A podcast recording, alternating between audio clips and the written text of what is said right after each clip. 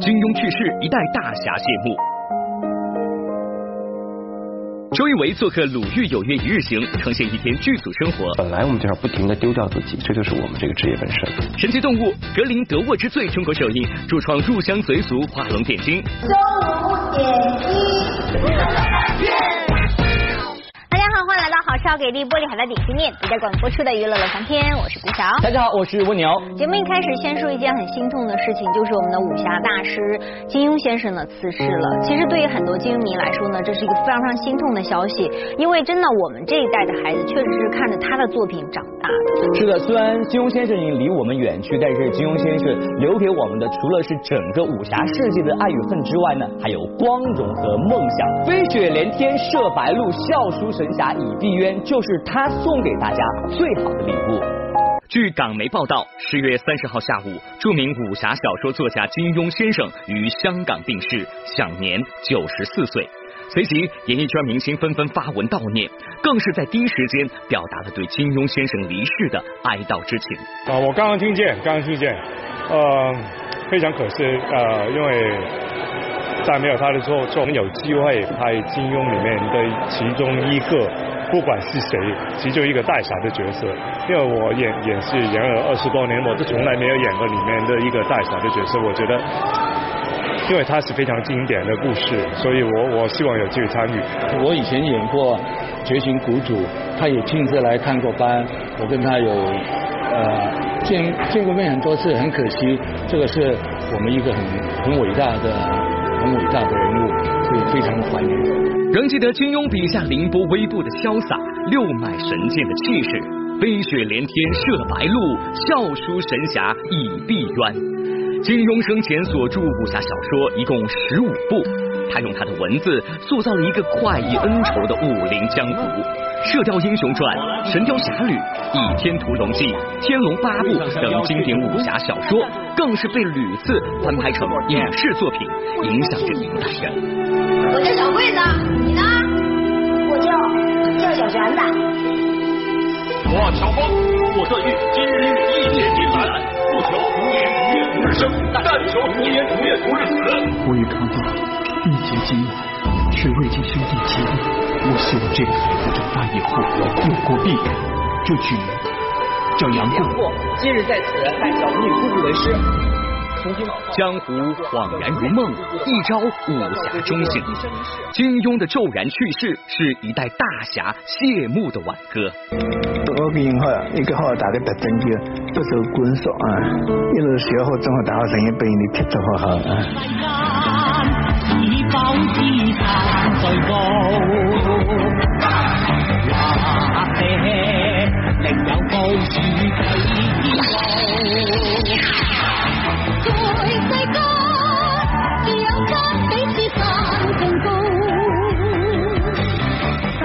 回顾他这一生，可谓传奇。早年金庸投身大公报，一九五九年以一己之力创办《明报》。一手写武侠，一手写社评，就此奠定毕生基业。数十年间从无间断，累计也达数千万字之巨，影响力深远。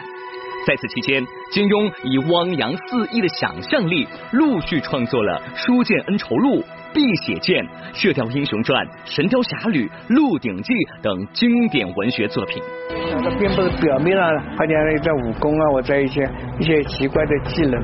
武侠小说精神在在侠，这个侠字不是个武字，侠就是为了牺牲自己的利益去帮助人家，主持正义，这这种精神在社会上永远存在的，永远有的。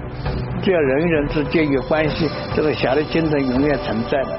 金庸是香港文化界最重要的人物之一，他学识渊博，作品承袭中国古典文学传统，糅合历史与文化，脍炙人口，深受世界各地华人的喜爱，对传承中华文化有着莫大的贡献。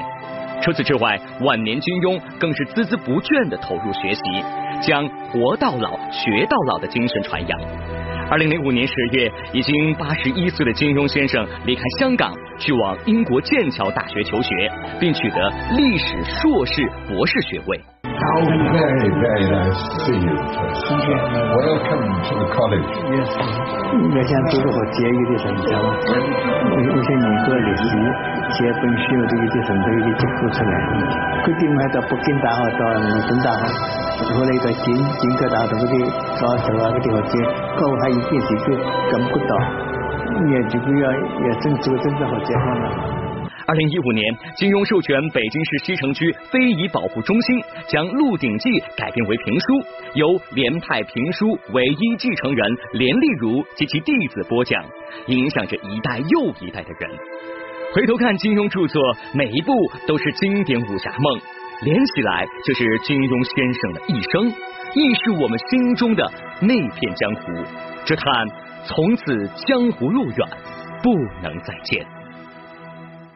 今天晚上呢，就有鲁豫有约一日行了。其实提到这一季呢，我真的觉得这个采访的人物是话题不断。之前不管是发哥也好，《延禧攻略》的这些主演们也好，包括今天所要讲到的这位周一围。是的，说到周一围呢，可能很多人呢提到他名字呢还不太熟悉，但是想想他从出道至今呢，也是参演了很多的影视剧作品，很多角色，最后呢也是得到大家的认可，说他的演技是特别棒的。对呀，其实他身上真是印证了那句话：是金子总会发光的。今晚的二十一点十分，鲁豫有约一日行又要与观众们见面了。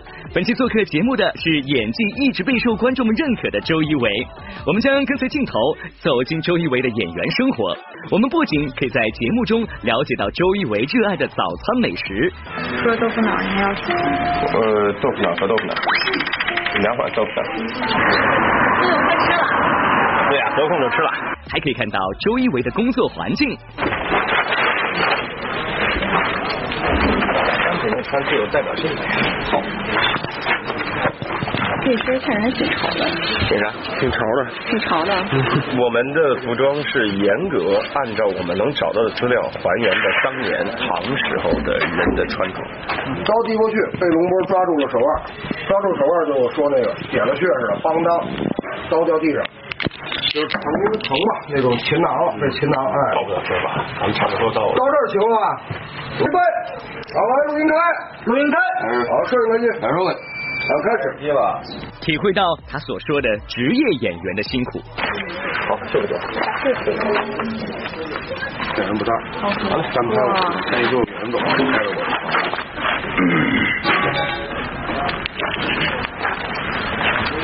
都行都行，来了来了，来谁是这个？好，停了。看远点。甚至还会接受到他来自灵魂的拷问。平时控制饮食吗？不。做演员不需要控制的吗？做演员为什么要控制饮食呢？怕胖啊，很多人呢。做演员为什么要怕胖呢？同时啊，在今天节目中还有一位大家喜爱的演员惊喜亮相了。哟，你好，你好，你好，你好。哇，你这你伤的不行了。想要收看更多精彩内容，那就在今晚的二十一点十分锁定东南卫视为您播出的《鲁豫有约一日行》吧。接下来呢，喜欢哈利波特系列的朋友们，你们有福气了，因为 J.K. 罗琳呢又有新的作品喽。是，那这部新的电影作品呢，叫做《神奇动物之格林德沃之罪》。是的，然后这次主演呢来到了中国，而且有点睛之笔啊，到底干什么了？天下。由《哈利波特》作者 J.K. 罗琳全新创作的《神奇动物格林德沃之罪》将于十一月十六号上映。今日该片主创来到中国参加首映礼，在当天的红毯上，影片中的四大主演一亮相，并与影迷互动，瞬间点燃了现场的气氛。面对热情的中国影迷，主演艾迪·雷德梅恩也在现场表达了自己的激动心情。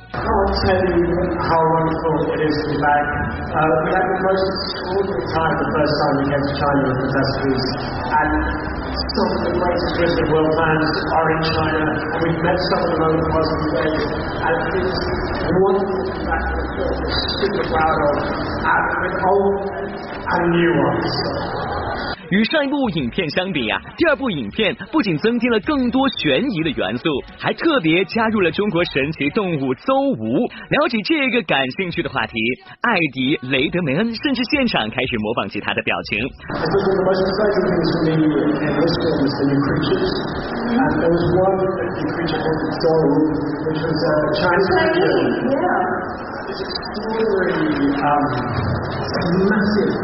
cat that is formidably powerful, incredibly fast, it can travel a thousand miles in a day, massive, expressive eyes, which Ezra can do really well.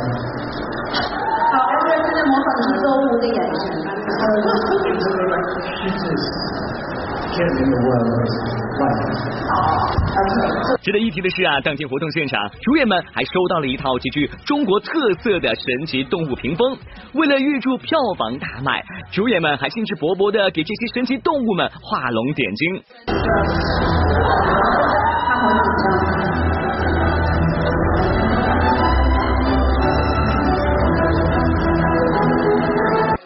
近日啊，乔振宇现身上海举办了自己的影迷见面会，这是他连续五年举办这样的主题见面会了。当天也恰逢乔振宇的生日，他在现场就感谢了这么多年来一直支持陪伴自己的影迷们。希望自己在未来的这个演艺路上能够呃坚持自己，然后做自己想做的事情，然后给更多的乔家人带来他们喜欢和认可的作品。我也希望通过曾经的一些积累和这样的努力，也能够得到大家的认可，能得到更多观众的认可吧。还是就是希望给大家带来更多的好作品、好角色。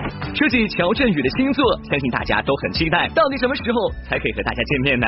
在去年拍摄的一部小说改编的叫《古董局中局》，那这部戏应该在今年年底会跟大家见面。我相信很多的乔家人、很多的书迷都在期待这部剧。其实同时我也很期待这部剧，因为确实在去年的时候，呃，花了很大的这个精力，然后也是度过了非常严酷的这样的时节，然后拍摄成的。所以我也希望就是它呈现出来的是一个不让大家失望的作品。其实从出道至今啊，乔振宇给人的印象就十分的低调，他将大部分精力都用于认真对待每一个角色，稳扎稳打的塑造了很多经典的影视形象。当天他就透露啊，自己目前正处在调整工作节奏的状态中，同时也在等待一个不同于以往的新角色。目前正在一个休假当中，我希望在这个休假当中能够调整自己，然后对未来就接下来的工作能够有一些提升。那一呢是能够静下心来，二也是能够陪陪家人，然后也是在这期间，然后去等待一个可能让大家感受不一样的角色。其实前几年我一直在说想饰演军人，然后皇帝，然后还有医生，呃，有两个基本上算是实现了，嗯，那现在还有一个就是军人，所以我也希望就是接下来能有一个军人形象能够带给所有的观众。近日，周主席现身上海出席某活动，由他参演的新剧《青春须早为》也是刚刚杀青。不知道这次他在剧中究竟是饰演了一个什么样的角色呢？她是一个玩世不恭的千金大小姐，非典型富二代。对，然后她看是看似是大大咧咧的，但其实嗯还是有很小女生的一面，然后特别仗义。对，然后呃看似成天不知道在干嘛，但是其实内心很清楚自己想要什么，然后也很可爱。所以比较轻松的一个角色。既然这新剧告一段落了，不知道接下来钟楚曦又有什么新的计划呢？所以目前工作就是呃大年初一有一部电影要上映，所以可能过段时间要开始宣传了，就是《神探蒲松龄》跟成龙大哥的一部电影，对贺岁片，呃希望大家多多支持。乐半年综合报道。恢宏获颁童子金勋章，吃饺子奖励自己。因为我们山东人有什么大事情的时候都会吃元宝。别走开，下节更精彩。晚上好，欢迎回到好巧给力播的好的点心面，独家广播出的娱乐乐翻天。大家好，我是顾晓。大家好，我是蜗牛。接下来呢，乐翻天要给大家送福利了，希望大家赶快关注我们娱乐翻天的官方微博和微信呢，就有机会去厦门看看音乐节哦。是的，那这次呢，邀请大家参与的这个音乐节呢，属于是二零一八简单生活节的厦门站的活动。在这次活动当中呢，就有机会可以看到包括李志、赵雷等独立的音乐人他们在舞台上的精彩表现，陪伴大家度过快乐周末了。是的，希望大家赶快来参与了。接下来的时间来看一看很久不见的惠英红获奖喽。近日啊，惠英红获颁童子金勋章，此奖项是香港政府专门授予长期服务社会并有杰出表现的人士。最佳女主角惠英红已经拿过许多次了，不知道这一次拿到这个童子金勋章，心情又是如何呢？因为嗯，其实我都四十二年了，在电影圈，那一直拍下来，其实多多少少了，在每一方面，其实我都有提供意见啊，还是有帮芒。那现在圈外的人都看到，然后就感觉到，哎，我的努力是没有白费。那不知道郭英红回家以后又会如何庆祝呢？没有特别去说呃买什么东西去奖励自己。不过当天晚上回家的时候，我姐姐就呃来我家去包了一个元宝给我。对，因为我们山东人有什么大事情的时候都会吃元宝，都是饺子。哈，然后呃包了饺子给我，我很感动。之前歌手潘玮柏现身澳门为某品牌站台宣传，一直以来啊，潘玮柏在音乐的道路上不断的创新，不断寻求自我突破。那么不知道他对音乐又抱着一种怎样的态度呢？我觉得其实，在做音乐的过程，不是从你的初心开始去做这件事情，从灵感堆积，然后也不是说马上就做出来，要花很多时间去做。那当然，音乐是。古代的时候，这些先驱他们所创造出来的这些音符点点滴滴，让我们可以去学习音乐，然后呢不断的挑战自我，发挥更多的一些创作能力，呃，更天马行空的一些音乐的发展，用将心去记录你的点点滴滴。之前前澳网女双冠军郑洁现身上海出席直击澳网二零一九的活动。九年来，郑洁一直致力于培养青少年网球赛事。俗话说，少年强则国强，只有青少年才是中国网球的未来。这么多年的坚持和不断提升办赛品质，郑洁为的就是让更多青少年感受网球魅力。二零一零年的时候，那一年也刚好是单打进到四强，和李娜同时进到了四强，然后回到国内举办了这样一个比赛，然后一直坚持到了现在吧，明年已经是第十个年头了。然后我觉得做青少年赛事这一块确实是一个非常呃长时间、非常花精力的一件事情，但是作为中国网球的一个中国网球人来说，然后我觉得是必须要有人去做这样一个事。情的。